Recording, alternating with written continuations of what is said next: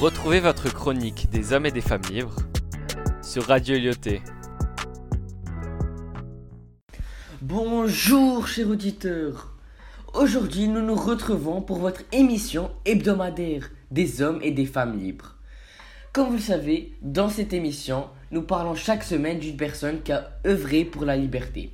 Mais aujourd'hui, nous accueillons Yanis Abarty, un historien spécialisé sur le mouvement American Indians Movement, et sur Léonard Pelletier, une figure historique du combat pour la cause amérindienne. Bonjour à toi Youssef et à tous nos auditeurs. Je suis très heureux d'être là aujourd'hui pour vous parler d'une cause qui me tient beaucoup à cœur. Alors, dis-nous Yanis, qui est Léonard Pelletier? Léonard Pelletier est un militant amérindien né le 12 septembre 1944.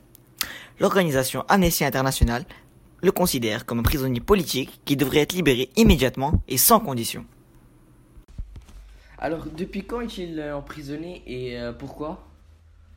En 1977, il a été condamné pour le meurtre de deux agents du FBI, Ronald Williams et Jack Kohler, au cours d'un échange de tirs dans une réserve de Dakota du Sud. On retrouve les empreintes de Léonard Pelletier sur les affaires des agents tués, le 22 décembre 1975. Il a déjà passé 44 ans en prison, après avoir été condamné à deux peines de prison à vie consécutives pour un crime, un crime qu'il assure ne jamais avoir commis. Ah, quand même.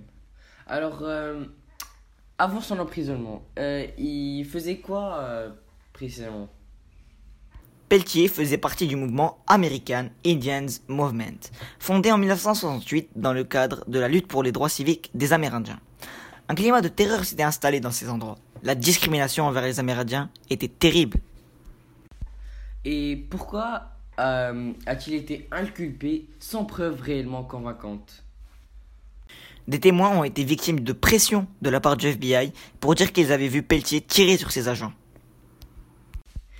Et si vous pouvez juste nous dire comment s'est déroulé le procès? Le procès n'était pas équitable. Il fut on ne peut plus expéditif. Et en ce moment, quelle est sa situation?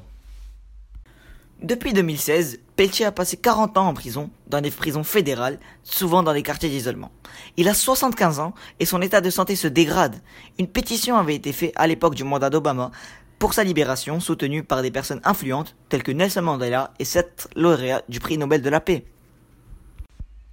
Et est-ce qu'il a raconté son histoire en prison? Parce que 43 ans de prison, ça, ça fait beaucoup, non? Oui, en effet, Pelletier a écrit un livre en prison, publié en 1999, intitulé Écrit de prison. Euh, alors pourquoi Léonard Pelletier écrit-il ce livre et de quoi parle-t-il? Il l'écrit pour témoigner, pour faire reculer l'oubli, pour instruire et s'évader aussi.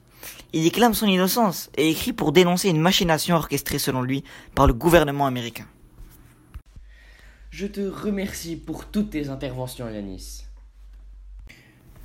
Merci à vous, Youssef, et merci aux auditeurs de m'avoir écouté. Alors, euh, nous vous quittons donc sur un extrait d'Amnesty International sur les injustices de la vie de Léonard Pelletier. Et à bientôt pour une nouvelle émission sur Radio Lyoté.